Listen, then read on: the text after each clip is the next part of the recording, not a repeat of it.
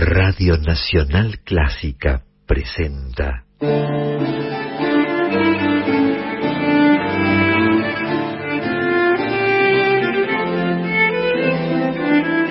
Clásica en La.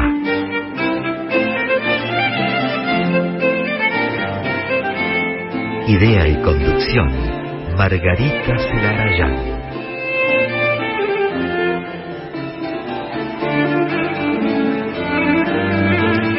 Hola, ¿qué tal? Buenas tardes, ¿cómo están? Comenzamos a partir de este momento este Clásica en la, el espacio que dedicamos todos los jueves a las creaciones, actividades, trayectorias de compositoras y también de directoras de todos los tiempos. Estamos hasta las 20, 18 a 20, aquí en la 96.7. Yo soy Margarita Celarayán, estoy junto a Sergio Bosco en la operación técnica y aquí en el estudio con mi compañera Carolina Guevara. ¿Cómo estás, Caro? Muy bien, ¿cómo va? Todo bien, está fresco y viste, está tremendo, un cambio muy brusco y sorpresivo. Bueno, eh, se sabía, ¿eh? pero se sabía. sí, igual es como que fue un shock fuerte, ¿no? Me parece un cambio así como fuerte, pero bueno, hay que empezar a abrigarse un poquito, ¿no? Llevar un saquito, una camperita, algo, porque ya, ya no, no hace tanto calor como hace unos días. Pero, pero bueno, acá estamos entonces para acompañarlos en este espacio hasta las 20, con muchísima música de compositoras, por supuesto, con algunas historias, relatos, novedades también.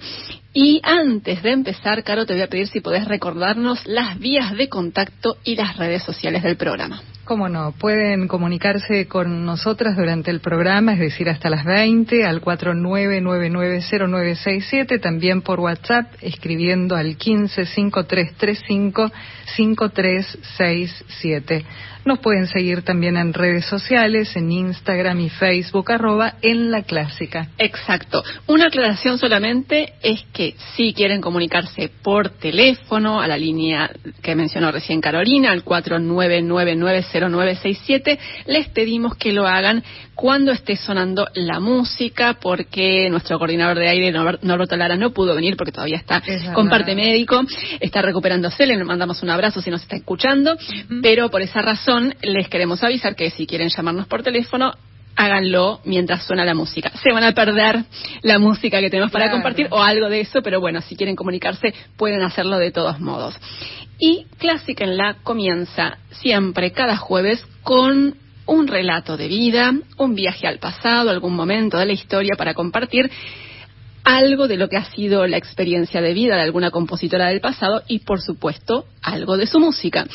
Y la historia de hoy nos lleva a París, a los últimos años del siglo XIX y también, por supuesto, el siglo XX.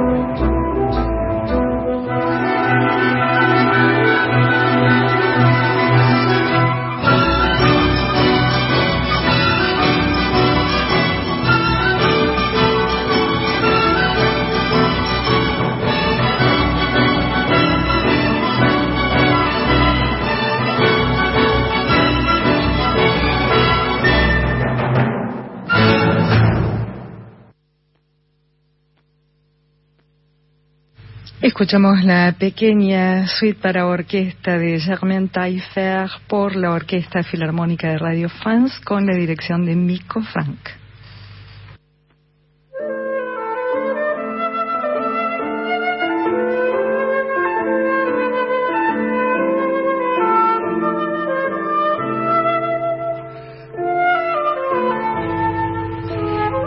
Germain Marcel Taillefer era el nombre completo de nuestra compositora histórica del comienzo de Clásica en la de hoy, pero más adelante se dio a conocer como la conocemos actualmente, que es con el nombre de Germaine Taillefer. Ella nació en 1892 en Parc Saint-Maur, que es en los suburbios de París. Era hija de dos personas que tenían el mismo apellido. Su madre se llamaba Marie Désirée Taillefer y el padre Arthur Taillefer. Parece que no eran parientes, pero tenían ese mismo apellido, Taifes. La madre de Germaine amaba la música y fue la persona que le dio a la pequeña Germaine sus primeras clases de piano. Y parece que la niña mostró un talento muy precoz y al poco tiempo también empezó a componer algunas piezas breves.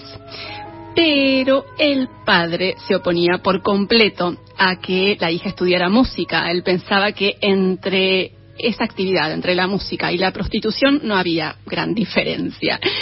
Pero a pesar de todo, parece que la vocación de Germaine era más fuerte que cualquier limitación y gracias al apoyo de su madre y a pesar de la oposición de su padre, de hecho a escondidas, en 1904 ella ingresó al Conservatorio de París. Y muy pronto se empezó a destacar entre sus compañeros, ganó premios por su desempeño en solfeo, en contrapunto, en armonía, y esos reconocimientos ayudaron a que su padre de a poco cediera en esa negativa tan tajante a aceptar la decisión de su hija de dedicarse a la música. Pero a pesar de eso, nunca quiso el padre ayudarla económicamente. Y por esa razón es probable que más adelante la joven compositora se haya cobrado una pequeña venganza cuando tomó la decisión de cambiar su apellido, aunque modificando solamente un par de letras. De Taifes pasó a llamarse Taifer.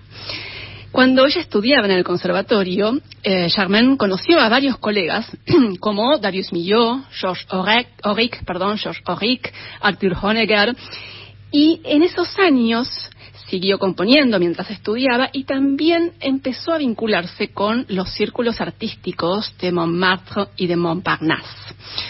En 1917, Eric Satie escuchó una obra de Germain Taillefer que se llama Juegos al aire libre, Jeux de plein air, y parece que quedó muy impresionado. De hecho, la proclamó su hija musical. Y a través de Satie, Germain Taillefer tomó contacto con un grupo de músicos que se hacían llamar los Nuevos Jóvenes, un grupo que estaba apadrinado por el poeta Jean Cocteau y que poco tiempo después se conocería públicamente como Lesis, el grupo de los seis.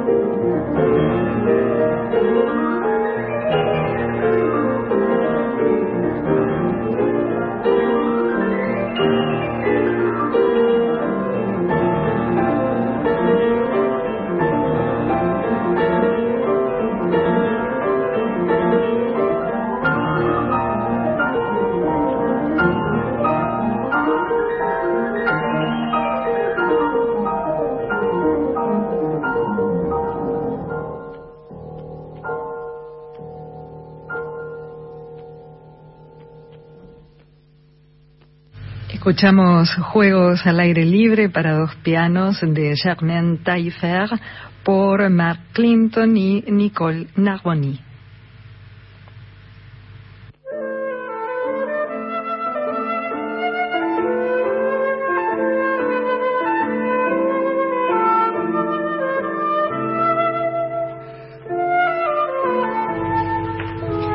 antirrománticos, anti-wagnerianos y antidebusistas. Así eran los compositores del grupo de los seis que defendían, en palabras de Jean Cocteau, una música a imagen y semejanza de la vida que no fuera un reflejo de poéticas anticuadas o de convenciones perimidas. Germaine Taillefer, nuestra compositora histórica del comienzo del programa de hoy, fue la única mujer dentro de ese grupo de compositores que completaban sus colegas compañeros del conservatorio, Darius Milhaud, Arthur Honegger y George Auric, además de Francis Poulenc y Louis Duret. Junto a ellos, entre 1918 y 1920, Germaine Taillefer empezó a difundir sus creaciones y a consolidar de a poco su prestigio como compositora. Durante un viaje por Estados Unidos para interpretar sus obras, nuestra compositora Germaine Taillefer conoció a Ralph Barton, que era un dibujante de caricaturas, y se casaron en el año 1925, pero el matrimonio no funcionó. No funcionó porque parece que Barton, el marido, era una persona muy insegura, depresiva que no soportó tener a su lado una mujer que tuviera peso propio, talento, una trayectoria profesional y lo cierto es que no la apoyaba a Germaine en, su actividad como compositora. Así que por esa razón, mientras ella estuvo casada, pudo componer muy poco. Y finalmente se divorciaron, después de seis años de matrimonio, en 1931. Y una de las pocas obras que Germaine Taillefer escribió durante ese periodo en Estados Unidos mientras estuvo casada es también una de sus creaciones más difundidas, que es el Concertino para arpa y orquesta, una obra que se estrenó en 1928 con un célebre arpista de la época como solista que fue Marcel Grandjani, junto a la Orquesta Sinfónica de Boston, nada menos, dirigida por Serge Kusevitsky. Según cuentan algunas fuentes, durante el estreno de la obra, se lo vio al marido de la compositora muy ofuscado, gritando que no deseaba ser conocido como el señor Taillefer.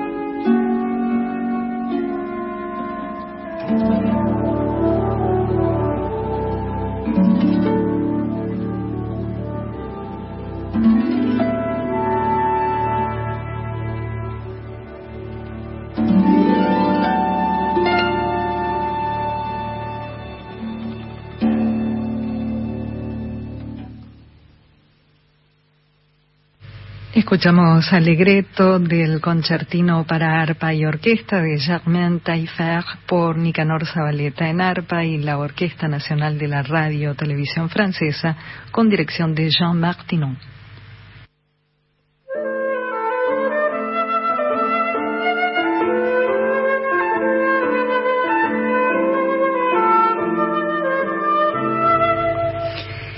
Instalada nuevamente en Francia después de ese matrimonio fallido del que les hablé en Estados Unidos, Germaine Taillefer volvió a casarse en 1932, después del nacimiento de su única hija que se llamó Françoise. Ese segundo matrimonio tampoco fue muy feliz. No tuvo suerte con el matrimonio Germain. Eh, su segundo marido tampoco la alentó en su profesión, pero a pesar de todo, ella siguió siempre trabajando de manera muy ardua. En esos años, ya de, regreso, como les decía, en Francia, a partir de la década del 30, compuso varias obras, como por ejemplo la cantata de Narciso sobre texto de Paul Valéry. También completó un concierto para violín y orquesta, un concierto grosso para dos pianos. Escribió también música para cine pero esa etapa tan prolífica se vio interrumpida en 1942. En ese momento, la familia, ella con su marido y su hija, tuvieron que escapar. Escaparon, ella volvió en realidad junto a su familia a Estados Unidos. Y ahí pasó cuatro años casi sin componer hasta que finalmente después de la guerra pudo volver a Francia en el año 1946. Y en aquel momento en plena posguerra, ya separada de su segundo marido, Germaine Taillefer emprendió una etapa muy prolífica. Compuso a partir de entonces óperas, canciones, música para ballet y también escribió música para cine, para radio, para televisión. En las últimas décadas de su vida, además de componer, se dedicó a la docencia. Atravesó también en esos últimos años algunas dificultades económicas y eso la llevó a trabajar como pianista acompañante en clases de danza, aunque nunca dejó de componer. Germaine Taillefer falleció el 7 de noviembre de 1983 en París.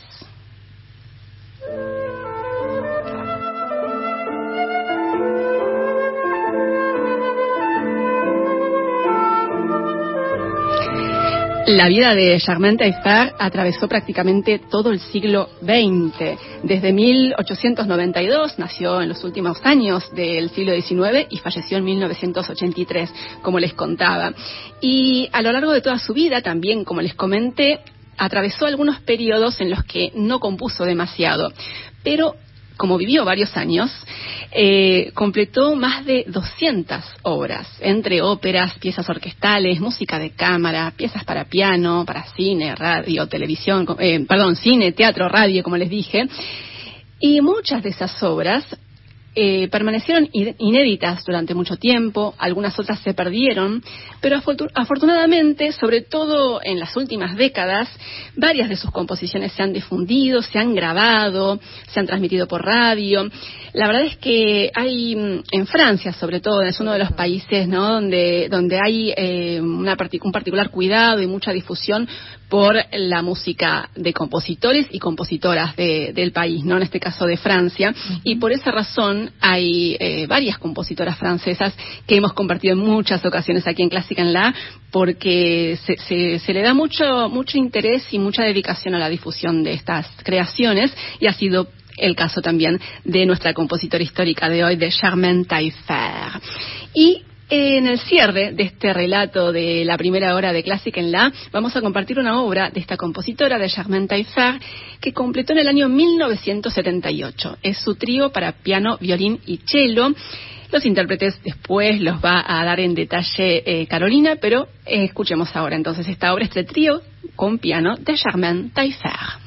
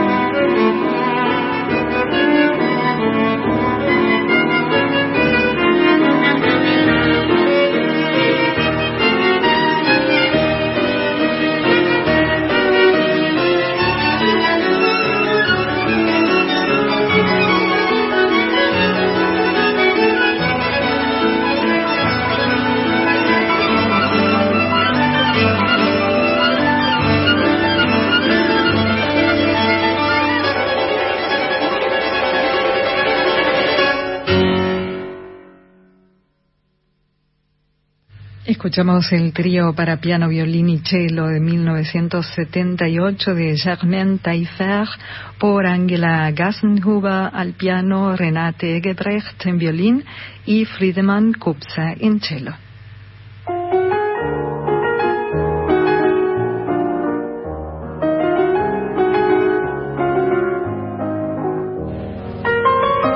Seguimos en Clásica en La, este espacio que dedicamos a compositoras y directoras de todos los tiempos. Hasta las 20 estamos en vivo aquí en la 96.7 y durante el comienzo de esta primera hora del programa estuvimos compartiendo la historia y algunas obras de Germaine Taillefer que probablemente sea una de esas una de las compositoras eh, más difundidas digamos cuyo nombre suena más entre el público melómano. Pero vamos a seguir nuestro recorrido ahora con otras compositoras contemporáneas de Germaine Taillefer que también de alguna manera vivieron durante gran parte del siglo XX pero bastante menos conocidas.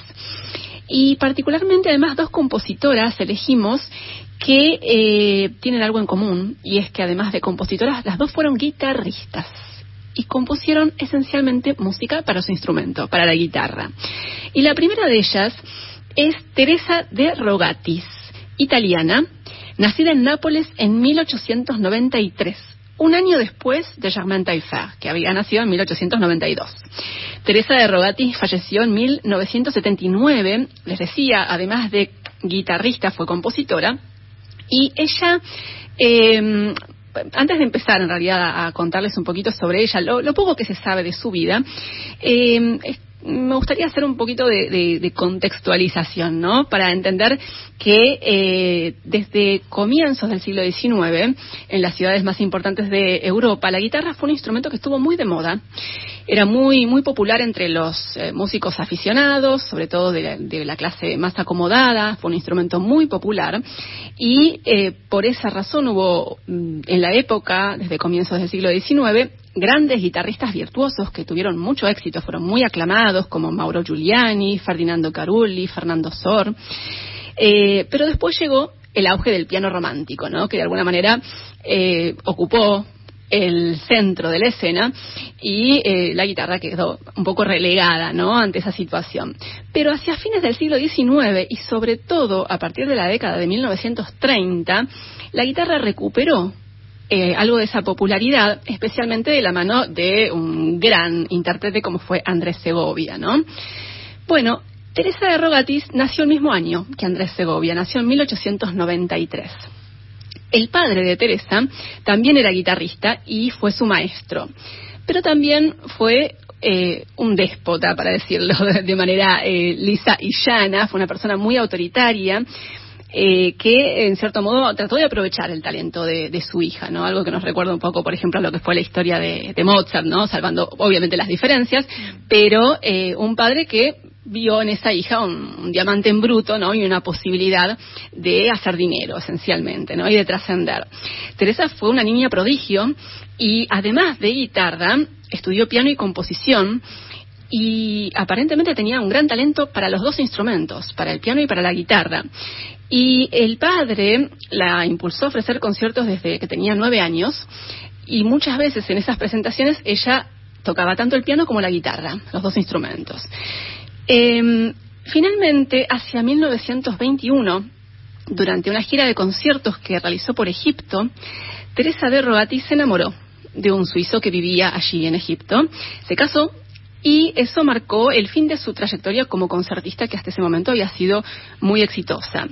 Se instaló, Teresa de Rogatis con su marido en el Cairo y ahí se dedicó esencialmente a la, enseñanza, tanto del piano como de la guitarra, pero también compuso. Después de la muerte de su esposo y cuando sus hijos ya estaban grandes, Teresa volvió a Italia. En 1963 se instaló en Nápoles, en su ciudad natal, y finalmente falleció en 1979.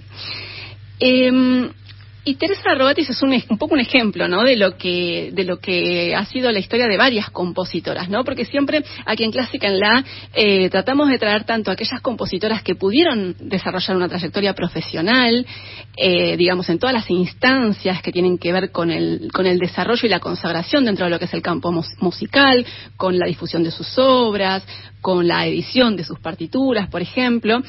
Y también traemos muchas veces a aquellas compositoras que por las circunstancias de sus vidas, no pudieron desarrollarse profesionalmente, ¿no? Hay muchísimos casos y Teresa de Rogatis es uno de ellos, ¿no? Un ejemplo de una artista muy talentosa, de hecho con múltiples talentos, ¿no? Para el piano, para la guitarra, para la composición, pero se casó y el matrimonio marcó eh, el final de esa trayectoria, aunque como les decía, siempre compuso y esencialmente eh, se dedicó a escribir obras para su instrumento, para la guitarra. Así que vamos a compartir una de esas obras, en realidad es un movimiento, el andantino, de la sonatina para guitarra de esta compositora italiana Teresa de Rogatis, que les recuerdo vivió entre 1893 y 1979. Escuchemos entonces este andantino de la sonatina para guitarra de Teresa de Rogatis por Cinzia Milani en guitarra.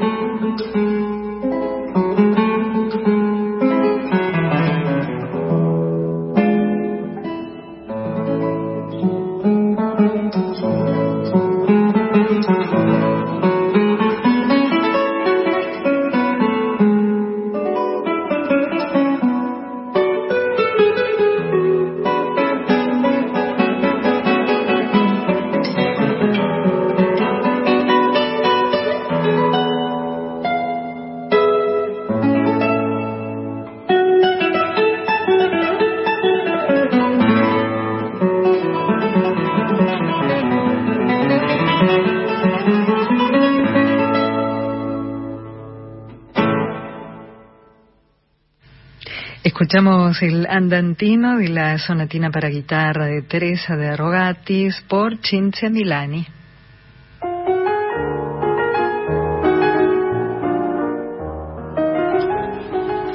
Seguimos en Clásica en la y vamos a pasar de una guitarrista compositora como Teresa de Rogatis a otra colega de ella, guitarrista y compositora, que también vivió durante gran parte del siglo XX.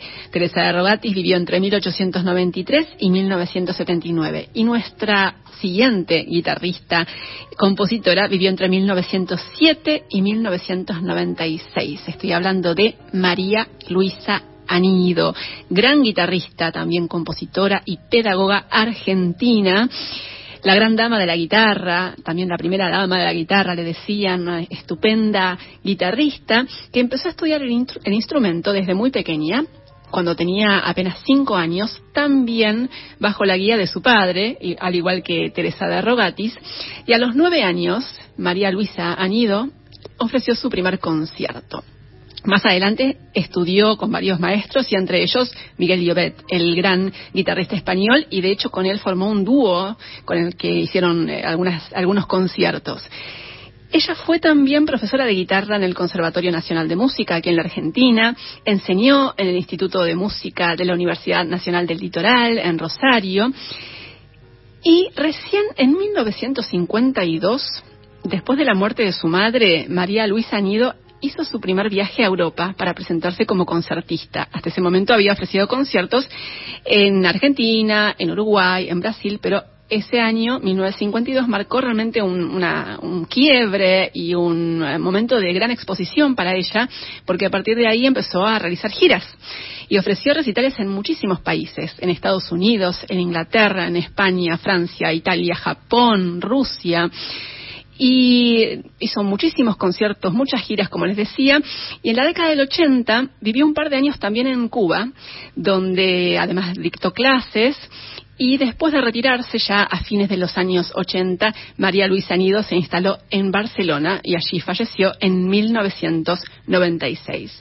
Gran guitarrista, también docente, como les decía, y compositora, autora ella de varias piezas para su instrumento, para la guitarra. Yo descubrí a la María Luisa Nido compositora hace unos cuantos años, cerca de 2007, si mal no recuerdo, cuando la estupenda guitarrista María Isabel Sievers grabó un disco dedicado a su, música que se llama Amimita todas obras de María Luisa Anido y de ese álbum elegimos dos piezas. Aire norteño y Barcarola de María Luisa Anido por María Isabel Sievers en, en guitarra.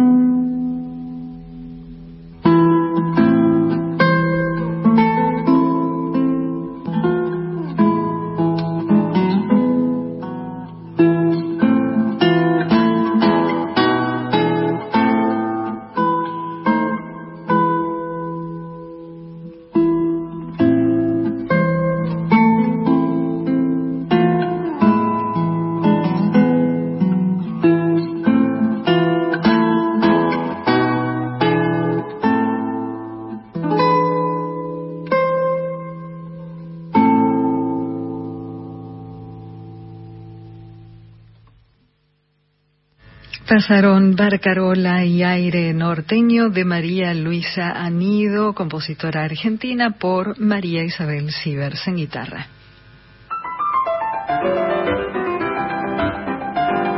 Una radio. Toda la música. Radio Nacional Clásica. La radio pública. Así son las tardes en Radio Nacional Clásica. De lunes a viernes a las 15, música documental. Cada periodo y su música. Y a las 16, Santiago Giordano te acompaña con Las Fantasías del Caminante. Por la 96.7. Radio Nacional Clásica. La radio pública.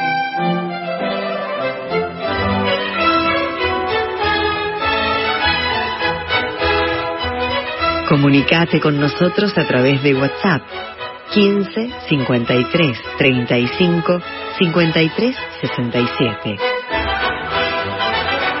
Escribinos, déjanos tus comentarios de los programas en vivo, tus sugerencias y tus propuestas.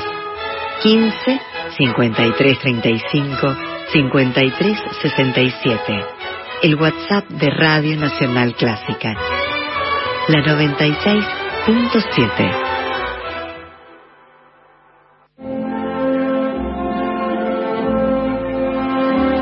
los viernes a las 21 en Frasco Chico. Un programa dedicado a la zarzuela y la opereta, algunas famosas y otras poco frecuentadas.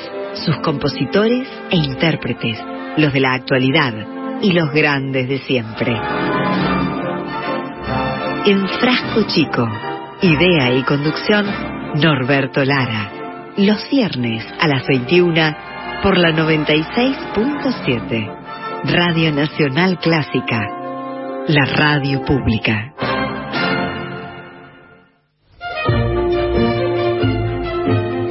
Una radio de música. Nacional Clásica 96.7.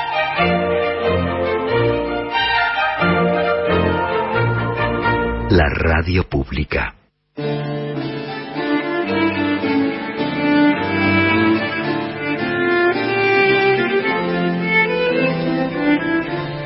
Comenzamos el último tramo, la última hora, un poquito menos en realidad, de Clásica en la, este espacio que dedicamos a la actividad, creaciones, trayectorias de compositoras y de directoras de todos los tiempos. Hasta las 20 estamos todos los jueves aquí en vivo en la 96.7. Le damos la bienvenida a Laura Higa, que nos acompaña a partir de ahora en la operación técnica. Y antes de seguir con nuestro recorrido y nuestra propuesta de hoy, Caro, te voy a pedir que nos recuerdes, por favor, las vías de contacto y las redes sociales. Dale, les recordamos entonces, pueden comunicarse con nosotras durante el programa, queda una hora, un poquito menos, hasta las 20, al 49990967, allí mientras está la música, por favor, y también pueden escribirnos, la opción quizás más sencilla, al WhatsApp al 1553355367. Además pueden seguirnos en redes sociales, Instagram y Facebook, arroba en la clásica, y cada programa está disponible en formato podcast para poder escucharlo en cualquier momento y en el dispositivo que tengan a mano. Recuerden, todos los programas desde comienzos de 2021 están disponibles en plataformas digitales y nos pueden buscar en Spotify y en iTunes como podcast clásica en la. Exactamente. Y le agradecemos a Luis, un querido oyente que se comunicó con nosotras, este, muy eh, contento de escuchar música de Germain Taillefer, que nos sigue siempre. Muchísimas gracias, Luis. Y también recibimos un mensaje de la querida Marian Pérez Robledo, ¿no? Así es, Marian, te mandamos un beso grande. Y eh, Marian nos decía hace un rato, ¿te casaste? Te embromaste, decía mi abuela, tal cual. Hermoso programa, escuchando atenta y deleitada. Muchísimas gracias por tu mensaje, Marian y eh, con ese comentario que, decía su abuela, eh, bueno, eh, alusivo a lo que contábamos de Teresa de Rogatis, ¿no? La guitarrista y compositora también docente italiana que cuando se casó. Eh, dejó su, su carrera, su trayectoria como guitarrista, que prometía realmente ser eh, muy exitosa. Y, y, bueno, y así ha sido la vida de Teresa, pero por suerte dejó mucha música que se ha empezado a grabar y así fue, por eso hemos podido compartir algo de su música, ¿no? Y ahora nos venimos al presente, a la actualidad, porque así hacemos habitualmente aquí en Clásica en La, vamos y venimos en el tiempo, también eh, geográficamente vamos y venimos, y ahora eh, les decía, venimos a la actualidad para compartir música de una compositora de nuestro tiempo, que es la estadounidense Caroline Shaw, a quien ya hemos traído en alguna ocasión aquí a Clásica en La, y hoy la tenemos porque hace muy pocas semanas ella ganó un premio Grammy, que es ese premio tan famoso que entrega la Academia Nacional de Artes y Ciencias de la Grabación de Estados Unidos, que se otorga a producciones discográficas. Y eh, Caroline Shaw ganó en la categoría Mejor Interpretación de Ensamble de Cámara o Pequeño Ensamble por un álbum que se titula Evergreen, que tiene íntegramente música de ella, de Caroline Shaw, interpretada por el Attaka Quartet, que es un ensamble estadounidense. Y este álbum, Evergreen, es la segunda colaboración entre este ensamble, el Attaka Quartet, y esta compositora, Caroline Shaw. Eh, hicieron un trabajo anteriormente que se titula, Orange y por ese trabajo ganaron también un Grammy en el año 2020. Les cuento que Caroline Shaw nació en Estados Unidos en 1982 y es una compositora muy ecléctica que aborda los más diversos géneros y medios desde diferentes tareas. Además de compositora, ella es productora, violinista, cantante y ha colaborado con diversos artistas también de los más variados géneros. En 2013, Caroline Shaw ganó el premio Pulitzer prestigiosísimo premio en Estados Unidos y en estos pocos años de trayectoria, poco más de 10 años de actividad profesional, Caroline Shaw ya escribió cerca de 100 obras eh, compuso algunas piezas para artistas muy relevantes como la mezzosoprano Anne-Sophie von Otter, como el chelista Yo-Yo Ma, la soprano René Fleming, la también soprano Don Upshaw. Escribió eh, eh, composiciones para la Orquesta Filarmónica de Los Ángeles, entre muchos otros ensambles e intérpretes. Y este álbum que les comentaba, que ganó el Grammy hace muy poquito, incluye piezas para cuarteto de cuerdas y también algunas piezas para cuarteto y canto, donde ella misma es la intérprete. La obra central de este álbum se llama The Evergreen y es una serie de cuatro piezas inspiradas en la naturaleza. Evergreen es el término en inglés que hace referencia a, las plantas que son siempre verdes, ¿no? que no pierden nunca el color verde. Y vamos a escuchar eh, la última de, no, perdón, la tercera de las piezas de este ciclo, que se llama Agua. Cada pieza tiene un título. Esta se llama Agua del El Árbol Siempre Verde o The Evergreen de la compositora estadounidense Caroline Shaw. Los intérpretes son los miembros del Attack Quartet de este álbum que hace muy poquito ganó el premio Grammy.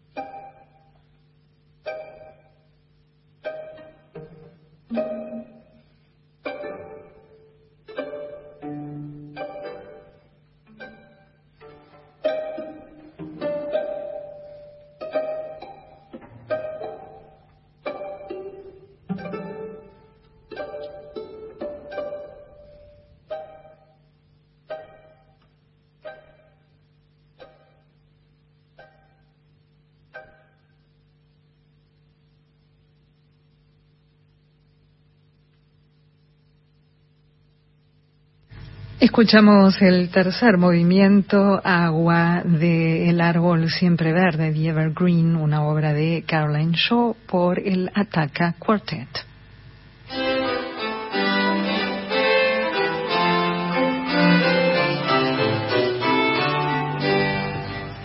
Compartíamos esta pieza que es parte del álbum Evergreen con música de Caroline Shaw eh, a cargo del Attack Quartet que como les contaba hace un ratito ganó hace muy pocas semanas el premio Grammy en la categoría de mejor interpretación de ensamble de cámara. Y también les decía recién que esta compositora estadounidense Caroline Shaw que nació en 1982, perdón, es una compositora muy versátil que eh, atraviesa los más diversos géneros y que también eh, es intérprete, violinista y cantante. Y por eso traje un bonus track, algo más de ella, donde la vamos a escuchar también cantando. Es una canción que se llama To the Sky y la autora es ella, Caroline Shaw, junto al ensamble de percusión que la acompaña, que se llama Soul Percussion. Percussion. No sé si se pronuncia así. ¿Es estadounidense? Sí, ¿no? Percussion. Así que escuchemos esta canción entonces, To the Sky, de y por la compositora estadounidense Caroline Shaw.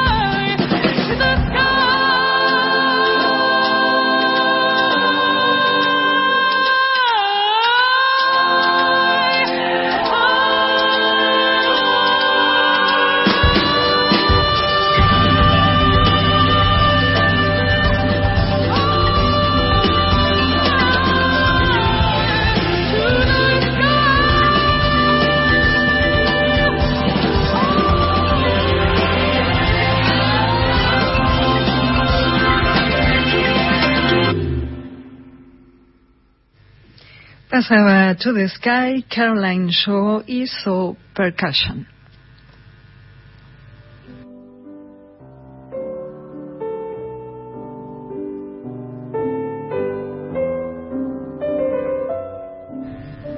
Tenemos un mensaje, Margarita, escribió Mabel de Chacarita, dice, gran programa, mujeres tenían que ser increíbles vidas, gracias.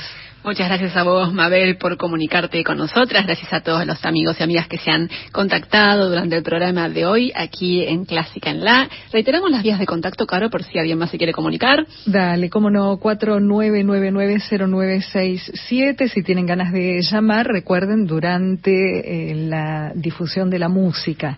Y también pueden escribirnos al 1553355367 o buscarnos en redes sociales. Eso ya en cualquier horario, en Instagram o en Facebook, arroba en la clásica. Así es. Y vamos ahora a continuar con el programa. Estuvimos hasta el momento compartiendo música de compositoras del siglo XX, de la actualidad, y ahora vamos a compartir la actividad de una directora, de una de las directoras más destacadas y requeridas de nuestro tiempo, de la actualidad, que es Oksana Linif a quien ya hemos tenido también con eh, su trayectoria y con su actividad aquí en Clásica en La, una directora ucraniana que, recordemos, nació en 1978. Hace poquito, en el mes de enero, cumplió 45 años y está desarrollando una actividad realmente muy notable, muy impresionante.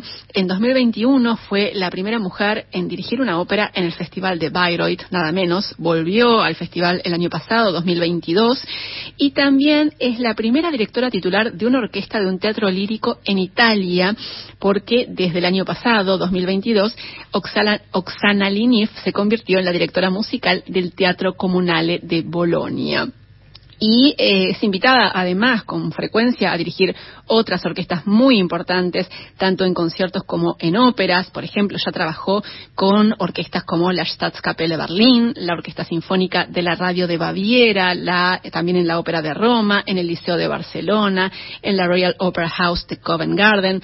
Ya estamos hablando de una directora consagradísima y de gran actividad en todo el mundo. Y Oksana Liniv es, como les decía, ucraniana y por eso también eh, en el último tiempo ha, mostrado un, fuerte compromiso con su país, con Ucrania, a raíz de la, de la guerra con Rusia y es la fundadora y directora de un festival en Ucrania que se llama el Lviv Mozart Festival y también es la creadora y directora de la Orquesta Sinfónica Juvenil de Ucrania. Y trajimos para compartir con ustedes algo de lo que viene siendo su actividad como directora musical del Teatro Comunale de Bolonia y lo que vamos a compartir es el final de un clásico de clásicos, que es la novena sinfonía de Beethoven, con solistas que luego Caro les va a mencionar, junto al coro y la orquesta del Teatro Comunale de Bolonia, dirigidos por Oksana Linif, en un concierto que se ofreció en julio del año pasado, 2022, en Bolonia.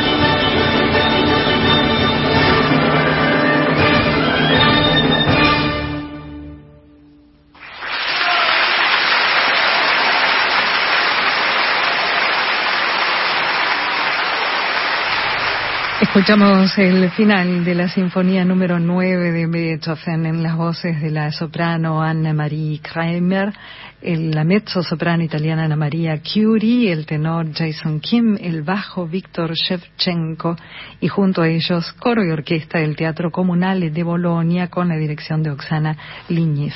Registro de julio de 2022.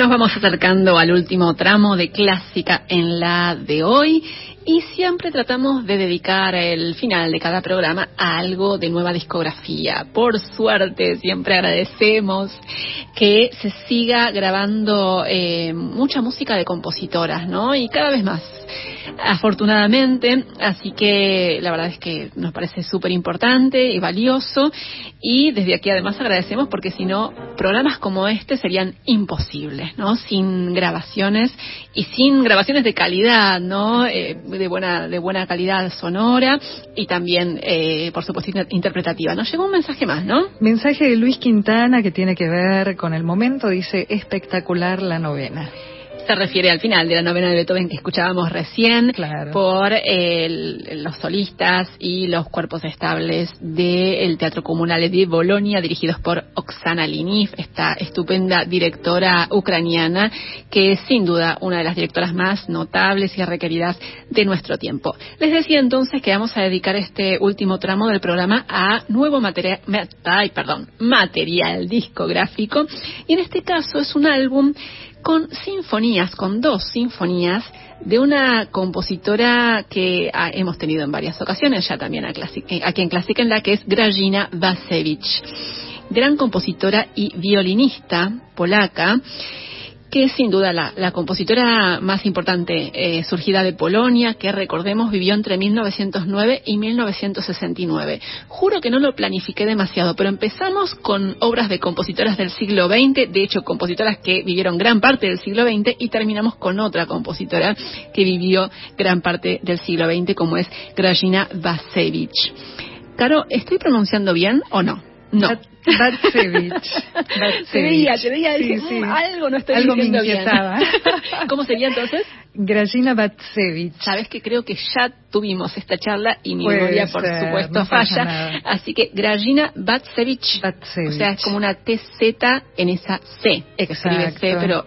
Ok, vamos de nuevo. Grajina Batsevich. ¿Está bien? ¿Aprobado? Creo que sí, y que nos contesten en la comunidad polaca. Si hay, alguien, si hay alguien de la comunidad polaca escuchando, les agradecemos el asesoramiento siempre. Bueno, les cuento y les recuerdo que Grajina Vasevich, no, perdón, Vatsevich, eh, estudió en el Conservatorio de Varsovia y allí se graduó en violín y en composición y más adelante estudió también composición nada menos que con Nadia Boulanger en París. Y hasta comienzos de la década del 50, Grajina Batsevich tuvo esencialmente actividad como violinista también como compositora, desarrolló de alguna manera en paralelo las dos actividades, pero eh, a partir de los años 50, más precisamente del año 1953, se dedicó por completo a la composición. Y su producción como creadora es muy amplia y muy variada. Eh, abarca desde piezas para piano y obras de cámara hasta sinfonías, conciertos, canciones, cantatas, música para ballet. Ha escrito de todo Grajina Batsevich. Y el álbum que les presentamos hoy es el primer volumen de una serie de grabaciones que se están realizando y se van a editar próximamente con la obra completa para orquesta de esta compositora, de Grajina Batsevich, editada por el sello CPO o CPO, realmente no sé cómo se pronuncia.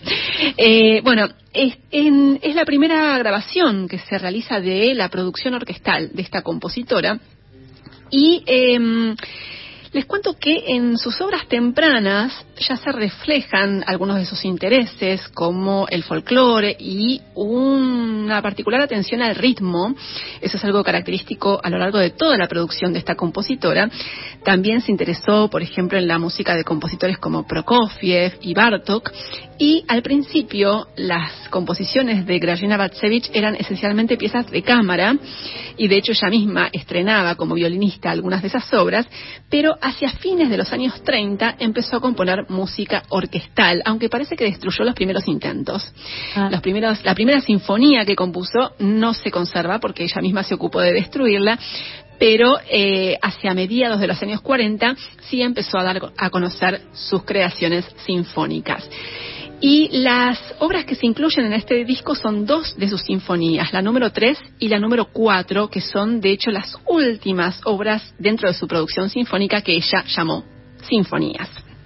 Y eh, en ambas obras hay algunos aspectos característicos del lenguaje de esta compositora, que es un trabajo sobre la paleta sonora, sobre los timbres, también el uso de motivos basados en semicorcheas, ritmos ágiles, algunos rasgos de folclore también, todo eso sobre esquemas formales clásicos de sinfonías en cuatro movimientos. Así que les propongo escuchar el cuarto movimiento, el final de la Sinfonía número 3 de Grażyna Batsevich, compositora polaca que vivió entre 1909 y 1969. La escuchamos de este álbum editado recientemente por la Orquesta Sinfónica de la Radio del Oeste de Alemania con dirección de Lukas Porovich.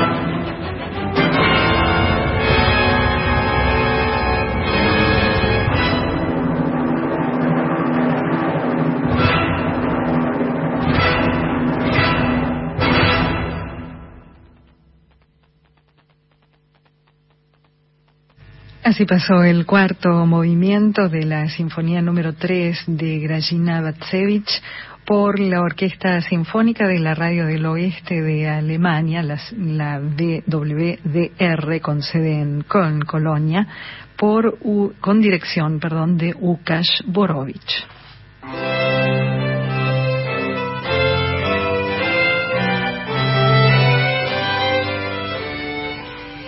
Y vamos a compartir algo más de este álbum editado hace muy poco, el mes pasado, en enero, con dos sinfonías de la compositora polaca Grażyna Batsevich. Recién escuchábamos el final de la sinfonía número 3, estrenada en 1952, y lo que vamos a escuchar ahora es eh, algo de la siguiente sinfonía, de esta compositora de la cuarta sinfonía, que es una obra que estrenó en 1954. Lo que vamos a compartir es el scherzo, el tercer movimiento de la sinfonía número 4, entonces, de Grażyna Batsevich, por los mismos intérpretes de este álbum editado hace muy poquito por el sello CPO.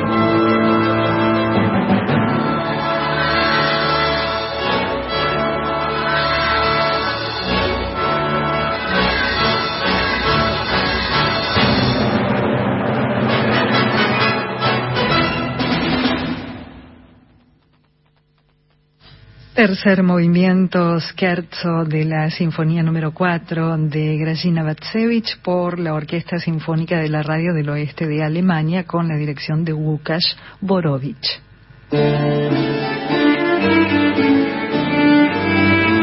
Y así llegamos al final de Clásica en la de hoy. Antes de irnos, quiero agradecerle muy especialmente a Silvio Kilian, que hoy se acercó a la radio y me dejó dos discos con música para piano de compositoras. Así que muchísimas gracias, Silvio, si nos estás escuchando. Ya tendremos este material y lo compartiremos eh, en próximos programas de Clásica en la. Lo crucé en la calle, le mando un abrazo porque lo crucé así muy raudamente eh, y no me dio tiempo de detenerme a charlar con él. Bueno, le mando un beso grande también. Un abrazo grande y gracias Silvio por el material. Muchas gracias también a Laura Higa que nos acompañó aquí en la operación técnica. Gracias a vos, Caro Guevara, por la compañía de siempre. Por favor, un placer. Y gracias por supuesto a ustedes por estar ahí del otro lado escuchándonos. Nos volvemos a encontrar el próximo jueves a las 18. Chau.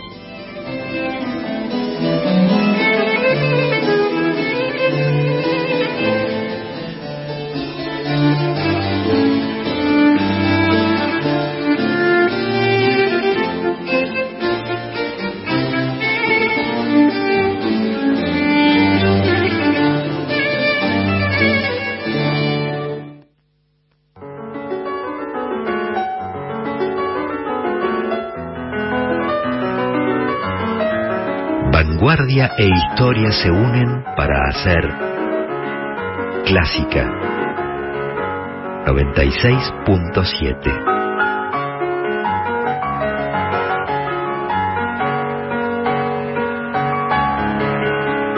La radio pública.